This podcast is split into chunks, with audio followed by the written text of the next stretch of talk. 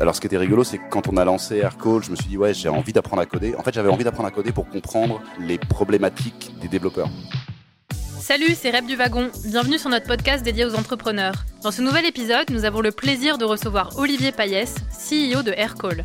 Lancé en 2014 au sein du studio eFounders, Aircall est une startup spécialisée dans la téléphonie d'entreprise. La startup compte plus de 3000 clients ainsi que 160 employés qui travaillent depuis Paris et New York. En 2018, Aircall a réalisé une levée de fonds de plus de 20 millions d'euros. Et en seulement 18 mois, la startup affiche déjà un chiffre d'affaires de 10 millions d'euros. Tout de suite, retour sur le parcours entrepreneurial d'Olivier Payès dans ce nouvel épisode des Talks du Wagon. Donc, euh, alors Aircall est une euh, solution SaaS, un software euh, qui se gère complètement sur Internet et qui permet aux entreprises de déployer pratiquement instantanément leur solution de téléphonie. Euh, c'est-à-dire que vous connectez à Aircall, vous pouvez le faire euh, directement, c'est en libre service. Vous choisissez les numéros dont vous avez besoin pour votre business. Vous pouvez faire ça en France, au UK, en Angleterre, dans 40 pays dans le monde. Ces numéros marchent instantanément. Vous invitez votre équipe et puis vous reliez les numéros à chacun de vos, collaborateurs. Et vous dites, bah, tiens, on va faire du business en Angleterre et trois d'entre nous vont commencer à recevoir les appels clients ou pouvoir utiliser ce numéro pour appeler des clients en Angleterre. Et une fois que vous avez fait ça, c'est extrêmement simple, vous configurez euh, les règles de distribution des appels, on laisse à chaque utilisateur le choix euh, de l'appareil qu'il veut utiliser. On part du principe qu'on n'utilise que des apps. Vous pouvez dire, moi je veux prendre tous mes appels pro sur mon mobile, sur mon Mac, sur mon PC, sur n'importe quelle, sur ma tablette, ou sur tout en même temps. Donc c'est extrêmement simple à déployer, ça prend vraiment quelques minutes. D'accord. Du coup, ça, ça permet aussi euh, d'aider au home office un peu? C'est ça aussi une, des, caractéristiques Alors, la caractéristique d'Aircall, en fait, c'est qu'on s'est beaucoup inspiré de ce que vous connaissez probablement, genre Slack, des, solutions de collaboration. Donc, ça s'applique vraiment pour les équipes. Quoi. Si vous êtes tout seul, ça a une valeur assez limitée. Mais ce qu'on s'est dit aussi, c'est que le, concept du bureau, ça n'existe plus. Il n'y a personne qui vient au bureau et qui dit bah, Moi, j'arrive, j'ai mon bureau, je m'assieds, et voilà. Et donc, on s'est dit Il faut pouvoir travailler de n'importe où. Et donc, je peux m'installer effectivement à la maison. Je suis en remote aujourd'hui, mais j'ai accès à mes numéros. Et donc, je lance mon mail, mon Slack, mon Aircall. Et voilà, je suis 7 et je peux appeler des clients euh, de, partout où je suis. Quoi. Oui, d'accord, ok, super. Donc là, c'est le moment où, euh, où tu as le droit de te la péter un peu. Si tu dois me dire une chose, où c'est ça qui te rend le plus fier de tout ce que Aircall propose, euh, ce serait quoi? Au niveau du produit alors Au niveau du ce que tu veux, du produit, de la boîte et de ton parcours, c'est vraiment s'il y a un, truc qui te rend fier dans toute cette aventure, ce serait quoi? Il euh, n'y a aucune hésitation. Le truc dont je suis le plus fier, c'est la team qu'on a. Ouais, c'est un peu enfoncer les portes ouvertes, mais on a une team hallucinante, mais vraiment hallucinante quoi. On a, enfin, on est passé de, il y a six mois on était quatre, là on est 15, on va être 30 dans 2-3 mois, et il y a une cohésion qui est incroyable. comme je dis, enfin, on, a fait une, on vient de clore une vraiment une très très belle levée. On a fait la fête hier soir jusqu'à 5 h du mat. Il y a toute la team, il n'y a pas un mec qui manquait à, danser euh, dans une boîte, etc. Et c'est vraiment unique. Ce, ouais, donc c'est ça qui porte un peu le projet aussi, c'est d'avoir une team. Euh, d'accord. Et du coup, euh, si, au niveau du, de la RH, qu'est-ce qui fait que tu es, une team comme ça? Tu penses que c'est c'est un peu de chance ou c'est parce que dans la façon dont vous recrutez, vous avez tendance à recruter des gens que vous connaissez plutôt ou comment ça se passe? En fait, c'est marrant parce qu'on a, on a eu la discussion cette semaine justement. C'est probablement pas que de la chance même si on a toujours la chance de trouver les bonnes personnes. Mais en fait, on, comment dire, on, cherche des gens, on recrute d'abord des gens parce qu'on sent qu'ils vont bien fitter avec la team. Donc évidemment, il faut le niveau technique, ou, etc. Mais c'est extrêmement clé de prendre ça. Et, donc, dans les entretiens, il y a par exemple il y a plusieurs personnes de la team qu'on a, comment dire, euh, ça reflète un peu notre, notre, truc. C'est, on leur a dit non, en fait, ça va pas. T'as pas forcément exactement le niveau. Par exemple, euh, je sais pas quoi, en anglais. Et en fait, la personne a dit ah, non, non, je suis pas d'accord. Moi, je veux rentrer. Je vais, je vais tout déchirer. Donc, je, je, n'accepte pas que vous me disiez non. Et on a fait OK. Donc, pour moi, c'est l'exemple concret. Hein. on se revoit le lendemain. On se revoit demain à la même heure. Donnez-moi une demi-heure. On fait l'entretien en anglais. Et le lendemain, c'était une catastrophe. Évidemment, parce qu'on n'apprend pas l'anglais en 24 heures. Mais on s'est dit waouh, ça, c'est un mec qu'on veut vraiment. Et on s'est dit, ça, ça va, il va, il va déchirer. Donc, euh, donc il y a quand même une sorte de, de trait commun quand on recrute. Quoi. Oui, donc c'est avoir vraiment toujours pensé à cette idée d'avoir une team de fous pendant qu'on recrute, en fait. Ouais. Euh, en fait, c'est plutôt de se dire, on va pas regarder, on va regarder ce que la personne a fait, ce qu'elle sait faire. Mais c'est surtout, est-ce qu'on sent qu'on va pouvoir se marrer euh, et que, enfin, on est vraiment en train de construire un truc d'énorme. C'est ce qu'on pense tous. Alors, vous dire tout le monde qui vont dire ça, mais on y croit vraiment tout le temps et on, et on cherche des gens qui vont adhérer à ça. Et donc ils vont se dépasser indépendamment de ce qu'ils ont fait avant ou, ou ce qui sur le papier ils pourraient faire quoi. D'accord, ok. Euh, on va passer un peu à toi personnellement. Euh, avant Aircall, euh, ton parcours. Donc si tu peux nous dire un peu d'où tu viens, l'entrepreneuriat, quand est-ce que ça t'est venu et un peu tout ça quoi. Ok. Bon, je suis assez vieux comme entrepreneur. Hein. J'ai 39 ans, donc je me suis mis un peu sur le tard. et j'ai un parcours en fait très classique. j'ai fait une école de commerce. Et puis ensuite, j'ai fait du conseil en strat pendant 7 ans. Et après, je suis allé diriger des petites boîtes, de 200 personnes quand même, enfin, des PME. Euh, et, mais dans, dans, un secteur qui n'avait rien à voir, dans l'acier. Ouais. Et c'est des boîtes que tu avais créées ou tu étais juste. Non, non, j'étais dans, une multinationale qui s'appelait ArcelorMittal, enfin qui s'appelle toujours ArcelorMittal. Oui. Et, euh, et donc voilà, donc manager une unité, quoi. Pas des usines, des choses comme ça. Euh, et puis à un moment, j'en ai eu marre. Enfin, pour le coup, ma dernière expérience, c'était vraiment, il fallait sauver une boîte qui était en faillite. Donc ça a été vraiment chaud. Euh, ce moment de la crise des subprimes, etc. Et, euh, et, puis vraiment, je me suis dit, en fait, il faut vraiment que je crée ma boîte parce que ça va pas, quoi. C'était trop lourd, etc. et donc, euh, ça m'est venu comme ça, quoi. Et c'était direct Aircall? C'était la première boîte de euh, je vais créer ma boîte Alors, en fait, enfin, Aircall a été créé au sein d'un startup studio qui s'appelle eFounders, que certains d'entre vous connaissent peut-être, qui est assez connu à Paris. Et en fait, ce qui se passe, c'est qu'un des fondateurs d'eFounders est un très bon pote à moi que j'ai connu euh, au BCG, enfin dans une boîte de, conseil en strat, en 99, donc il y a vraiment longtemps. Euh, et quand j'ai commencé à, chercher mon projet, j'avais différentes pistes, mais j'ai reconnecté avec lui. Et lui, enfin, lui et son associé s'étaient déjà dit, mais tout ce qui est gérer les appels de téléphone, c'est pas possible de pas avoir un système qui soit hyper simple, quoi. Comme euh, Gmail, comme Slack, un truc comme Dropbox, quoi. Et donc, et moi, en fait, j'avais fait énormément de télécom en strat, enfin dans mon cabinet de conseil en strat. Euh, et donc j'ai vachement accroché avec cette idée-là. Ouais. exactement. Et notamment, nous on est construit avec des opérateurs, des, enfin il y a quand même une partie euh, infrastructure que je connaissais assez bien, et donc ça avait beaucoup de sens. Quoi. Ouais. Donc tu connaissais le problème, et quand eux sont venus vers toi avec le même problème, euh, tu t'es dit c'est ça que. Et alors après, moi dans mon job d'avant, en plus j'avais le problème classique du cadre qui dit bah voilà, je, traîne mes deux téléphones, j'ai mon iPhone que j'adore, j'ai mon BlackBerry tout pourri de la boîte. Et on s'est dit, mais ça n'a aucun sens, quoi. Qui, pourquoi on a deux appareils différents? Pourquoi il n'y a pas juste une app? Ce que j'ai maintenant, j'ai une call, et c'est tous mes calls pro, ils sont là. Moi, je bosse de 9h à 23h. Je veux pas être dérangé euh, ailleurs de ça, et voilà quoi. C'est simple, quoi. Donc c'était vraiment être d'accord sur le, problème. Euh, ouais, exactement. Je, Ça résonnait quoi. Quand tu as commencé, est-ce que tu avais euh, des compétences en développement et en code ou pas du tout? Et sinon, comment est-ce que tu as constitué l'équipe? Comment ça s'est fait en fait? Alors, j'ai aucune compétence en code, vraiment, vraiment rien. En fait, quand j'étais euh, dans mon école de commerce, j'étais dans la science informatique, c'était en 96 quoi. Et donc j'avais codé deux trois trucs, mais basiques quoi. Euh, genre un site de covoiturage. C'est dans c'est, une école qui a joué en Josas, euh, qui est perdue ma fin de la campagne, donc j'avais pas de voiture et j'allais en, en, vélo, c'était compliqué. Mais ça n'a pas du tout marché d'ailleurs.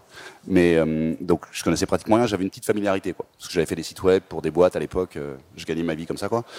Et ensuite, alors ce qui était rigolo, c'est quand on a lancé Aircall, je me suis dit, ouais, j'ai envie d'apprendre à coder. En fait, j'avais envie d'apprendre à coder pour comprendre les problématiques des, développeurs.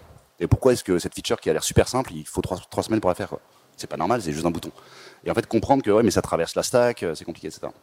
Et donc, c'était le moment de lancement de Swift. Et je me suis dit, bon, euh, Swift, c'est nouveau, personne ne connaît, on est au même pied d'égalité, je vais me mettre dessus, comme ça, euh, je vais pouvoir rivaliser avec les devs. Quoi.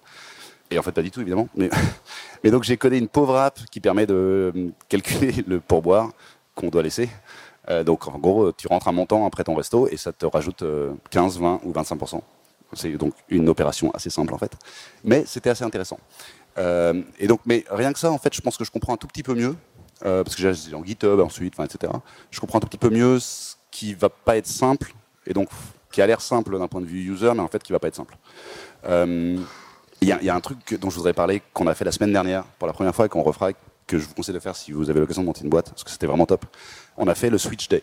Vous avez dit, tiens, on va faire un moment, on va faire un jour dans l'année où euh, les devs euh, se mettent à parler aux clients et euh, les business codent. Et on fait ça une journée, juste pour se rendre compte en fait de ce que font les autres. Et en fait, on a vraiment une, comment dire, on a un esprit d'équipe de, ouf, vraiment de ouf. C'est que les devs comprennent très bien qu'il faut on doit faire notre croissance toutes les semaines, on doit faire entre 5 et 10% et toutes les semaines. Et qu'ils sont là aussi pour aider, quoi. Ça dépend pas que des business. Et on s'est dit comme ça, ils vont mieux comprendre pourquoi euh, les démos ça dure des heures, le support ça prend des heures, etc. Et vice versa, quoi. Euh, les, business vont comprendre ce que c'est que de coder. Et donc, euh, c'était d'ailleurs vachement intéressant. Et d'ailleurs, un, des devs a signé son, premier client là. Donc, il a fait une démo à un client, c'était mardi dernier et hop, le mec a payé et tout. Donc, il est super fier aussi. Donc, ça, c'est ce genre de truc, c'est vraiment bien. Ça aide vraiment à ce que tout le monde comprenne que, allez, on, tire tous dans le même sens. Euh, et ensuite, euh, tu avais une autre partie dans ta question, c'était le. Ah, l'histoire. Ah, on a une histoire assez mouvementée, en fait. Euh, je vais essayer de pas être trop trop long, mais. Donc, on a créé la boîte au sein d'E-Founders. Et pour être très transparent, au départ, moi, j'avais un associé, en fait. Le principe d'E-Founders, c'est. allez, on réunit un CEO, un CTO. Moi, j'étais CEO et puis j'avais un CTO. Et donc, on a commencé à coder le produit, etc. Et puis, il y a un moment où ça l'a pas fait. Donc, en fait, le, le, CTO, entre guillemets, s'est retiré du projet. Enfin, se sortir du projet. Et là, c'était un peu compliqué parce qu'on avait une toute petite team, euh, très, très junior.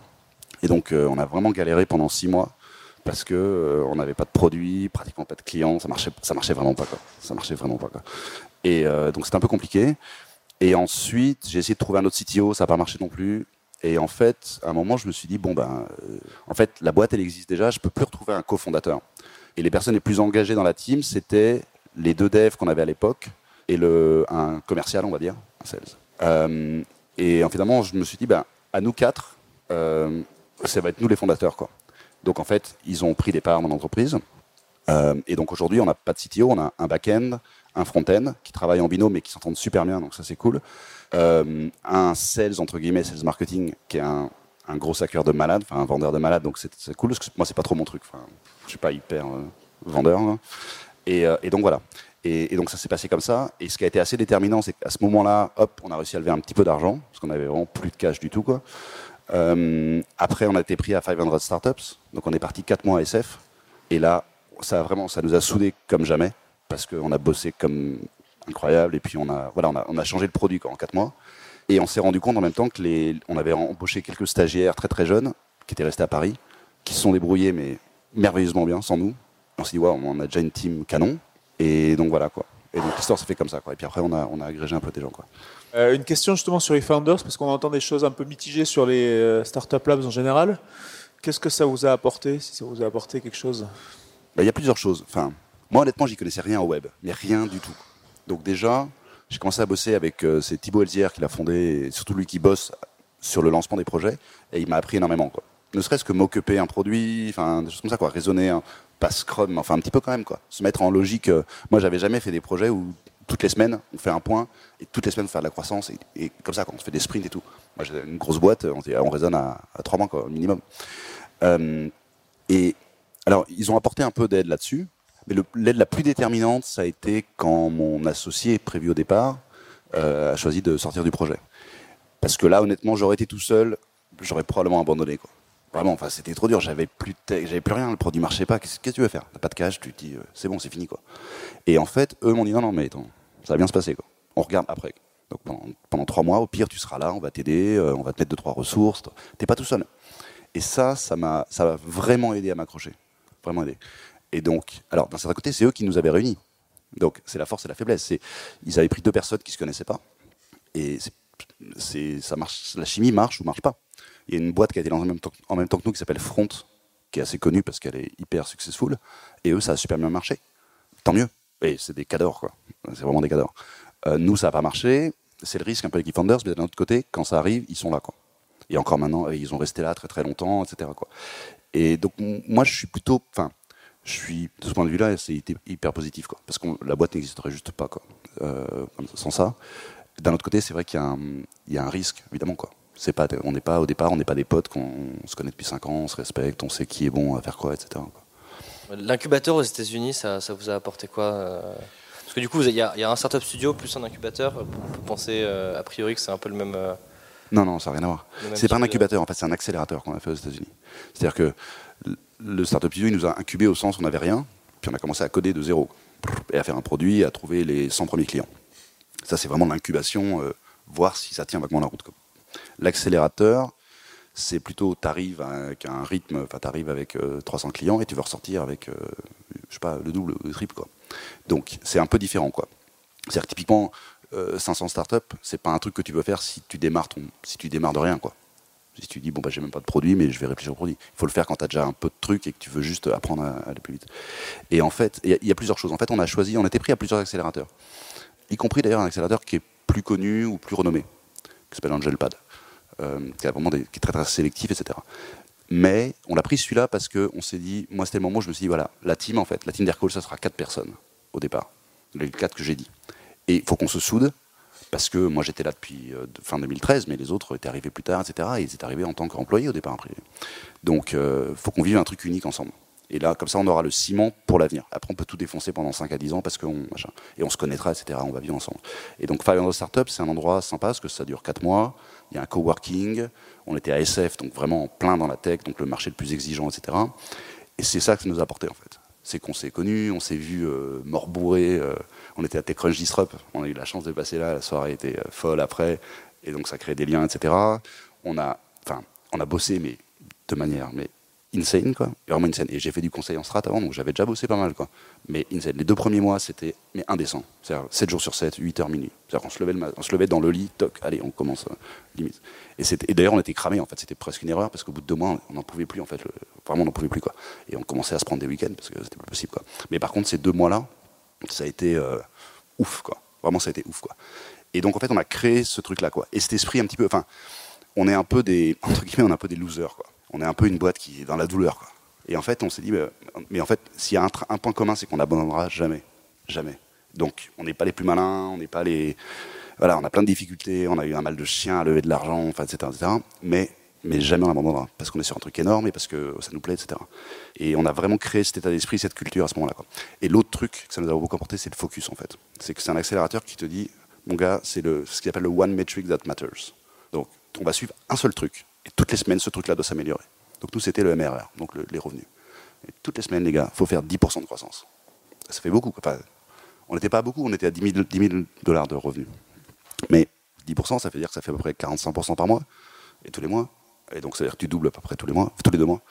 Et donc, euh, et ça, c'était très bien, parce qu'en fait, tu dis, OK, on oublie, euh, on oublie plein d'autres trucs. Ce qu'on veut, c'est faut qu'il y ait le chiffre. Et si le vendredi, il n'y a pas le chiffre, bah, le samedi, on fera le chiffre, et le dimanche, on fera le chiffre, et jusqu'à minuit. Quoi mais ça, c'est pas le rôle de eFounders de mettre la pression sur des. si, eFounders, le fait un peu. Le fait un peu. Euh, et ils le font bien d'ailleurs. Maintenant, un accélérateur comme ça, c'est autre chose aussi. quoi. Les mecs, on est à SF euh, où tout est possible et donc tu as moins de barrières. Enfin, je sais pas, on allait rentrer dans, aller voir, on a signé Uber à ce moment-là, etc. Et on rentrait voir des clients, on dit juste, ok, Postmates, c'est une grosse boîte un peu de, de delivery. Ben, ils, sont, en face, de nous, on va rentrer quoi, avec des sushis en disant qui veut des sushis? Juste pour les connaître parce qu'ils ne nous répondent pas.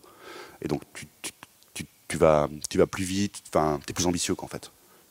Et puis ils ont plus d'expérience aussi. Dans la startup, c'est euh, je sais pas, 150 boîtes par an. Euh, enfin, il y a quand même des mecs, il y, a des cadors. Tu vois, y on, a vu Sean Ellis, on a vu des, mecs vraiment bien qui te donnent vraiment des bons conseils. Quoi.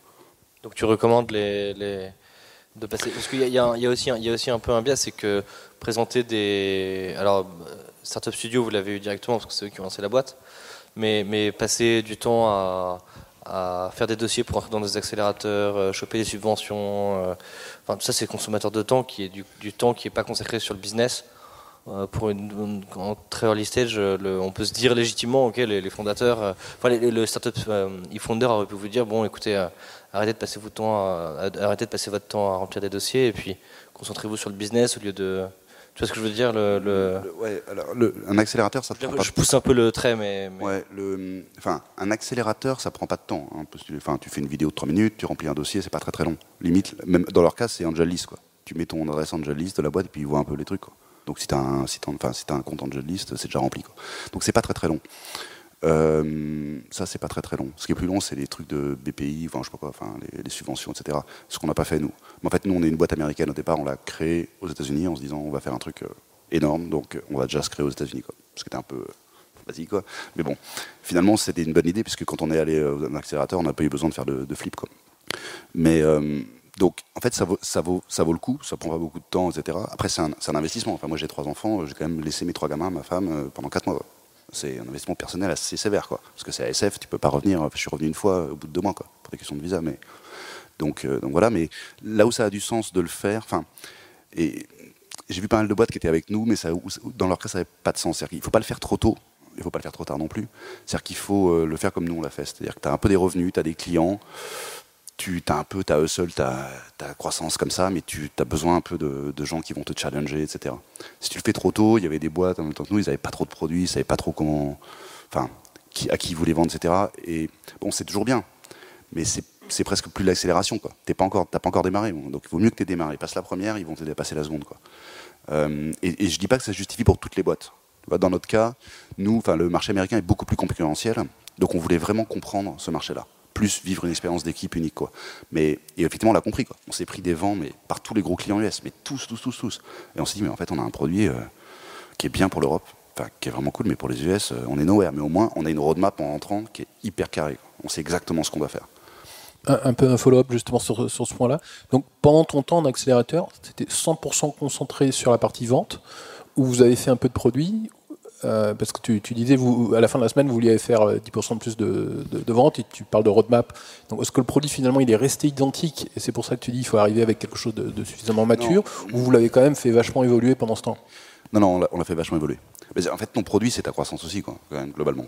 Donc, euh, tu, en, améliorant ton produit, tu soit améliores l'expérience utilisateur, la rétention, le, tout ce que tu veux. Et nous, dans notre cas, on est avec un produit qui est un produit de téléphone, quoi. En gros, tu achètes ton numéro, tu dis je renvoie sur trois mobiles, c'est cool. Et en fait, le gros step qu'on a fait, qui a changé notre vie, c'est qu'on s'est intégré au CRM. Donc maintenant, tu t'installes Aircall dans Salesforce, dans Zendesk, dans Pipedrive, dans ce que tu veux. Et ça, donc c'est un changement du produit.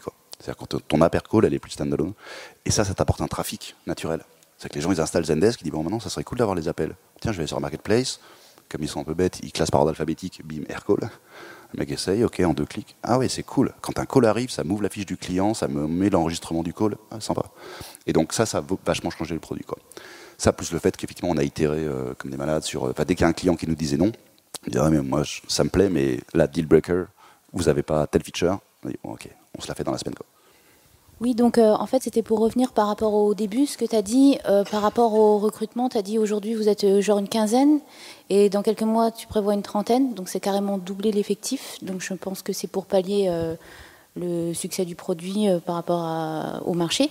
Et en fait, moi, enfin, comme tu as beaucoup insisté sur l'esprit de team, c'était un tel recrutement, doubler ses effectifs comme ça. Est-ce que justement, ça va, Aircall va basculer sur un recrutement plus classique?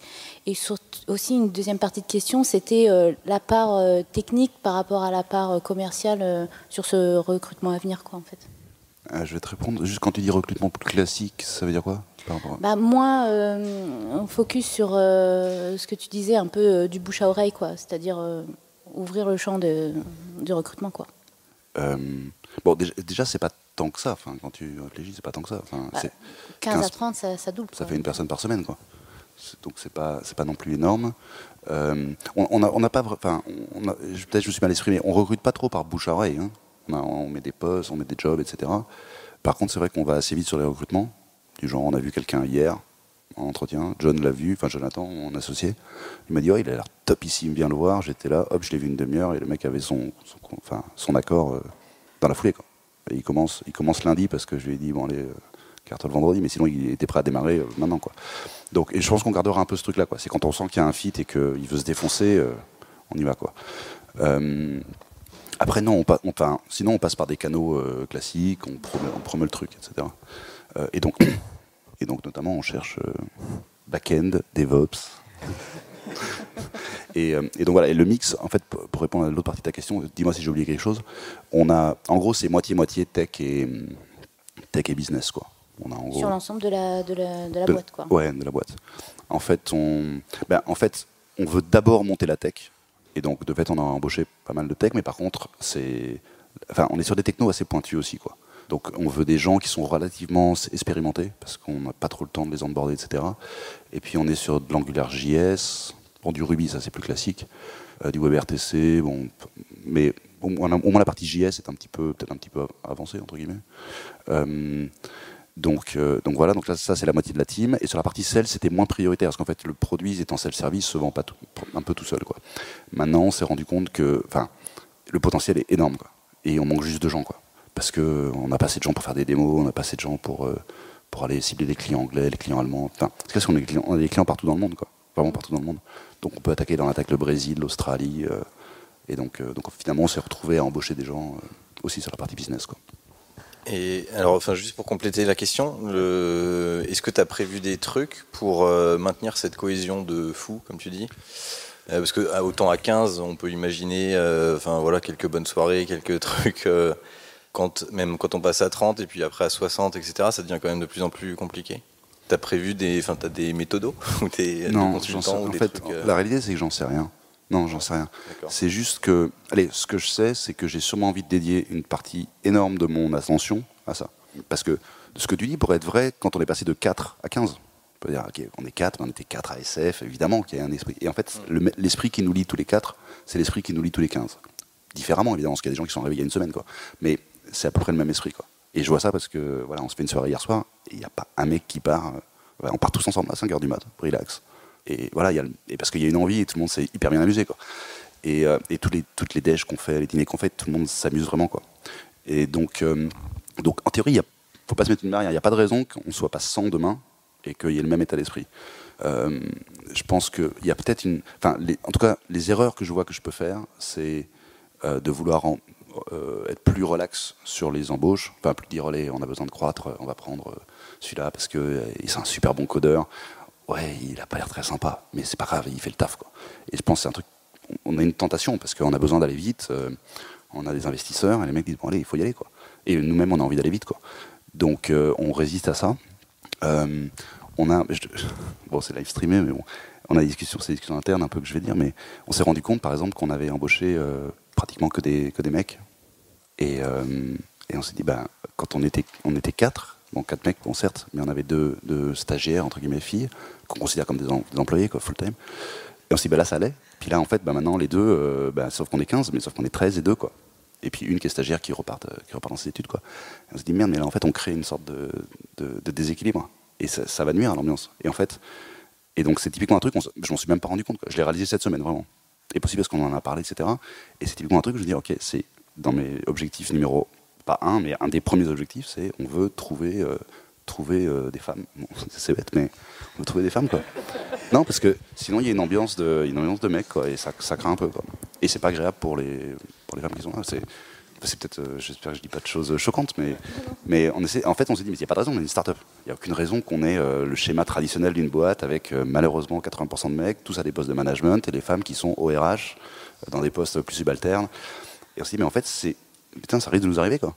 Et on va se retrouver à avoir l'office manager, qui est une femme, et le customer support, et peut-être une ou deux femmes à des postes un peu importants. Et on veut vraiment éviter, éviter ça, quoi. Et on va, moi, j'ai vraiment envie de faire genre de la discrimination positive, euh, en disant, il n'y a pas de raison qu'on trouve pas ça. nous prendra peut-être un peu plus de temps de trouver une personne top, mais plutôt que de prendre euh, un mec tout de suite qui est top, peut-être ça prend peut-être plus de temps à trouver. en fait, quand on analysait ça hier, on se disait, mais l'essentiel des candidats qu'on reçoit, c'est les hommes. Pourquoi? Alors oui, dans, le téléphone, c'est vrai que c'est B2B, c'est peut-être pas très sexy, j'en sais rien. Il y a plein de raisons, quoi. Mais euh, donc, la responsabilité, elle est partagée au sens, euh, nous, on n'a pas 50-50 de, candidats, par exemple. Et en même temps, euh, on n'y a pas prêté assez attention. Quoi. Bon, c'est qu'un exemple. Pour répondre à ta question, on a déjà fait des off-sites et on va en refaire un max, qu'on soit 15, 50 ou 3000. des off-sites, c'est une semaine ensemble, on bosse, mais dans un endroit sympa. Et on bosse et on fait la fête le soir. Quoi. C'est comme ça que tu crées la cohésion. Ça, c'est cool. Il y a aussi. Euh, il n'y a, pas un certain nombre de, petits points. Je sais pas, je peux juste dire ce que je fais. quoi. Mais ce que je fais, c'est. Donc, toutes les semaines, on partage un mail avec tout le monde. Et ça, je le ferai tout le temps. En disant voilà les résultats. Quoi. Voilà les chiffres, voilà la croissance, voilà le nombre de clients, voilà le churn. Et voilà qui fait quoi? Les devs, ils font ça, les techs, ils font ça. Et les ops, enfin, sujets généraux, on fait ça. Et ça, c'est genre vachement important. Tout le monde sait à tout moment. Et on a dans la Slack room, tous les matins, on a le MRR. Quoi. Et ça, c'est notre métrique. Ce truc-là doit monter de 5 à 10% toutes les semaines. Et ça doit monter. Et si c'est pas monté le vendredi soir, ben, ça continue. Et, donc, et, même les, devs comprennent très bien ça. Même l'équipe dev comprend très bien qu'on a un problème. Si on, si on, fait une semaine sans croissance, ce qui ne nous est pas arrivé, mais si jamais ça arrive, on a un problème. Quoi. Donc, euh, donc je pense qu'il y a beaucoup de communication et de voilà ce genre de choses aussi de switch dev. Enfin, on essaiera de faire des choses comme ça. Quoi il faut célébrer vachement en fait. Il faut vraiment célébrer. C'est vraiment un, état d'esprit qu'on a appris à 500 et qu'on partage vraiment. Il faut tout célébrer. Il faut, se faire plaisir. On, voilà, on s'était dit, on a fait un truc, il y a un truc incroyable. Par exemple, on s'était dit, on doit faire 60 euh, 000 dollars de revenus à fin décembre. D'accord? Je donne des chiffres un peu internes, mais mettons. Et donc plus, plus 30% sur le mois, super. Et il fallait y arriver, quoi. Vous allez me croire, vous n'allez pas me croire. On est arrivé à 60 000 pile le 31 décembre à 18h30. Non mais et, on voyait le truc et, toute la team. Moi j'étais pour le coup j'étais en, vacances entre guillemets, mais j'étais pas sur place. Après j'ai vu, après les mecs m'ont dit mais même les devs ils poussaient les poussaient le business à dire faut y aller. On, en a un dans la team qui est, euh, qui est juif, donc lui Noël pas son truc. Il s'est pris tous les clients la semaine il m'a dit oh, je vais signer début janvier. Non non non, tu signes maintenant parce que sinon. Euh, sinon je peux plus te faire le deal, là je te fais 20% de discount sur le mois qui vient. Et on a, vrai, authentique, 60 000, pile la target quoi. Et on avait fait d'ailleurs ce qu'on fait, ce qui est pas mal aussi. Enfin, c'était une, expérience qu'on avait fait un objectif de team, un bonus de team quoi. En disant la team, en fait, la team business aura un bonus si on tape les 60 000, euh, et la team dev aura des nouveaux Mac. Parce que jusqu'à maintenant, on utilisait les Mac des gens. Tu viens avec ton Mac ou ton PC. Et on dit, allez, on va quand même. Euh. Et donc, des petites choses comme ça, en fait. Ce qui m'intéresse un peu, c'est au niveau de la genèse de la boîte. Euh, au tout départ, quand tu t'es associé avec euh, les personnes, tu as dit que tu avais un certain nombre de déboires avec un des CTO, puis effectivement, tu as identifié deux devs qui, ont fait le, job, et après tu t'es dit, je vais m'associer avec eux. J'aimerais bien savoir un peu bah, par quelles étapes tu es passé dans ta tête pour te dire que bah, voilà, finalement, des, gens qui étaient salariés, c'est ça? Les deux devs qui étaient. Tout le monde était salarié, sauf moi. Quoi. Ok. Donc, euh, comment tu te dis que ça va faire des bons associés? Parce qu'on sait, euh, on sait les, déboires hein, pour trouver des bons associés. Comment ça enfin, tu vois ce que je veux dire? Pour assurer la pérennité de la boîte, c'est pas une décision euh, facile à prendre. Qu'est-ce qui fait qu'avec avec le recul aujourd'hui, tu te dis bon voilà, ça c'était des bons associés? En fait, alors le truc c'est que chacun, ils sont trois en fait, hein, deux devs et, et, un sales, on va dire, sales marketing, growth. Donc ils étaient là quand même depuis quelques mois.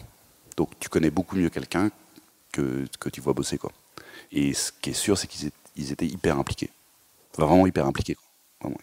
Donc ça, tu, tu, sens ce truc tu dis, ok, les mecs qui sont là, euh, parce que nous on a fait quand même un service où ça doit marcher. Quoi. Enfin, là on fait le, un de nos clients, c'est Deliveroo, je sais pas si vous connaissez Deliveroo, un truc qui est juste en train d'exploser, mais il faut que ça marche. Quoi. Hors de question que tu n'as pas ta livraison, que ça marche pas. Donc, donc ça nous arrivait de nous lever euh, à 3h du mat, euh, toc toc toc, il y a un problème, il y a un problème, il faut le régler tout de suite, et hop, on fixe la base de données, je sais pas quoi. Et eux étaient là, quoi. Eux le faisaient vraiment, quoi. Euh, donc, donc ça, tu le sens bien. Et en fait, je me suis dit, mais finalement, eux, ils sont dans le produit, ils l'ont codé, ils ont vécu déjà une partie des choses, et ils sont hyper impliqués. Alors, moi, le risque, enfin, ce qui m'a fait un peu hésiter, à limite, c'est qu'ils étaient très juniors. Ils sont très juniors, ils sortaient de l'école. Un qui était qu'on avait pris en stage, qu'on avait embauché ensuite. Un qui sortait de l'école et John qui avait un, Jonathan qui un peu d'expérience, quoi, mais qui était assez junior, quoi, pas forcément le profil, euh, en tout cas niveau tech, CTO. Et en fait, c'est un peu notre culture aussi, c'est de dire, mais on va pas prendre quelqu'un qui sur le papier, euh, Youpi, euh, il a fait, je sais pas quoi, l'X, et il a fait 50 développements chez je sais pas qui. On va plutôt prendre quelqu'un qui est peut-être plus junior, mais que je connais, je vois qui a envie et qui est là, quoi. Et en plus qui est bon. Et donc c'était un peu le, en fait, j'ai pas, pas hésité en fait, parce que je le sentais bien. À un moment, tu sens avec tes tripes, parce que j'avais eu des expériences sur le papier, j'avais pris des gens, c'était bien, etc. Et là, je me suis dit non mais oublions le papier. est-ce qu'on s'entend bien? Est-ce qu'on se, est-ce qu'on se fait confiance, etc. Et oui, bah donc, euh, voilà. Mais c'est vrai que l'expérience 500 Startup a quand même été assez déterminante pour euh, même, même eux ont changé quoi. Ils sont passés vraiment d'un voilà d'un mode où enfin, voilà, euh, ça leur a pris un peu de temps de dire en fait ouais je suis plus juste là, à dire, faire ce qu'on me dit, mais à dire c'est moi qui prends la décision. Euh, et donc ça a beaucoup aidé de, vivre ensemble, etc. pendant quatre mois. Comment ça a articulé la relation avec le Startup Studio et jusqu'où ils t'ont accompagné? Euh, En fait, ils continuent encore, parce qu'on est encore dans leur bureau. Donc, euh, ils continuent à accompagner. Donc, en fait, le principe de Defender, c'est qu'au début, ils sont très interventionnistes parce qu'ils aident beaucoup à définir le produit, la cible, etc ils mettent pas mal de ressources à disposition pour faire des tests de, canaux marketing, etc. Euh, et moi, il y, a, eu un moment où ils se sont retirés complètement. Et puis moi, j'avais voilà, pris en main le truc. Au bout de quelques mois, ils ont dit, ok, bah, écoute, tu, gères ton truc, et puis maintenant, euh, on est là à ta disposition, quoi. Euh, et ils se sont beaucoup retirés, sauf sur quelques aspects où j'avais personne, par exemple le design. Donc ils ont une équipe de design qui est vraiment canon, quoi. Et donc, donc voilà. Et puis au fur et à mesure du temps, et notamment quand on est parti aux États-Unis, là ils sont passés en mode plus investisseur. Donc ils se sont mis en disant voilà, on est là pour t'aider, tous les mois on fait un point. Ils continuent à recevoir toutes les semaines l'update des, chiffres, et ça leur va bien. Mais ils ne le demandent pas non plus, enfin ils sont. Voilà, et je trouve que c'est bien qu'ils l'aient. et maintenant c'est extrêmement light quoi. Donc, mais il y a vraiment un moment en fait, il y a vraiment 3 à 6 mois, ils sont très interventionnistes, puis à un moment, si la team, ou si le CEO ou le CEO CTO fonctionne bien, ils disent ok, bah, maintenant c'est ta vie quoi tu vis ta vie, tu trouves tes financements, etc. C'est vraiment quand, quand, le, quand la team trouve ses premiers financements, ce qui nous est arrivé en début 2015, que là ils se disent bon ben voilà, euh, le truc peut vivre un peu, on passe à autre chose quoi. Euh, tu as parlé dans ton équipe des sales, euh, des tech. tu n'as pas parlé d'équipe produit. Est-ce que vous en avez une ou est-ce que le produit c'est toi? Et, et, si vous en avez une, comment est-ce qu'il fonctionne? En fait, le produit c'est beaucoup moi. En fait, au début justement, donc Thibaut Elzière a beaucoup aider à caler les grands concepts du produit. Quoi. Donc le, le, Person Defenders, parce qu'il est vraiment très très bon là-dedans. Euh, donc ça, on a vécu un peu là-dessus, et puis ensuite c'est moi qui le fais. Et là, on arrive à un moment où justement c'est un peu la limite, au sens où j'ai plus trop le temps de faire les specs proprement. Il y a énormément de choses sur le produit, puis maintenant on commence à avoir une team de, on va avoir, je sais pas, 8-10 devs, ça, ça va y aller quoi. Et donc il faut, euh, il faut passer, c'est un job à temps plein quoi de prioriser les choses, prioriser les demandes clients, etc. Et donc c'est pour ça qu'on va avoir besoin de quelqu'un, je pense assez vite. Mais c'est néanmoins c'est un job, c'est un job qui me fait hyper, peur en fait. Bah, déjà j'y suis attaché parce que c'est hyper agréable d'être sur le produit. Et surtout j'ai une, enfin on a une vision qui est, euh, enfin en tout cas, euh, comment dire, la grosse erreur qu'on peut faire, c'est de, faire, rendre notre produit complexe. Notre produit hyper simple, il va rester hyper simple. Il sera toujours self-service. Et n'importe quelle euh, personne dans la rue doit pouvoir s'inscrire et commencer à l'utiliser. C'est ça qu'on veut mais on commence à rajouter des fonctionnalités de malade, quoi. Des trucs d'une complexité de malade. Donc comment est-ce qu'on arrive à absorber la complexité euh, Et donc j'ai du mal à lâcher un peu ce truc-là parce que moi je sais vraiment où je veux aller. Et enfin, ce qu'on veut faire, c'est qu'on veut que toutes les boîtes du monde nous utilisent, quoi. Donc euh, on peut aller dans plein de directions, quoi. On peut aller dans une direction call center, une direction PBX, enfin, il y a plein de trucs. Mais néanmoins, sous 3-6 mois, c'est sûr qu'on aura besoin de quelqu'un, mais je vais être hyper sélectif sur le produit parce que c'est quelqu'un, si ça marche pas, ça va mettre un bazar de malade, quoi. Donc ce sera quelqu'un qui. Alors lui, pour le coup, il risque de faire 15 entretiens. Quoi. Il va rencontrer toute la team tech, puis après toute la team dev, puis moi 12 euh, fois. Quoi. Enfin, ça sera lui ou elle. Et, euh, donc voilà, quoi. Mais, on va se taper ça. Bah, on, est, euh, on est tombé à court de temps. merci beaucoup d'être venu et merci beaucoup pour tes réponses. merci à vous d'avoir participé. C'était super. Merci à vous. C'est fini pour aujourd'hui. Merci d'avoir écouté ce podcast. Si cet épisode vous a plu, pensez à vous abonner sur iTunes ou Spotify. Et si ce n'est pas déjà fait, je vous invite à laisser un avis et à le partager sur vos réseaux préférés. À la semaine prochaine pour un nouvel épisode. Salut à tous!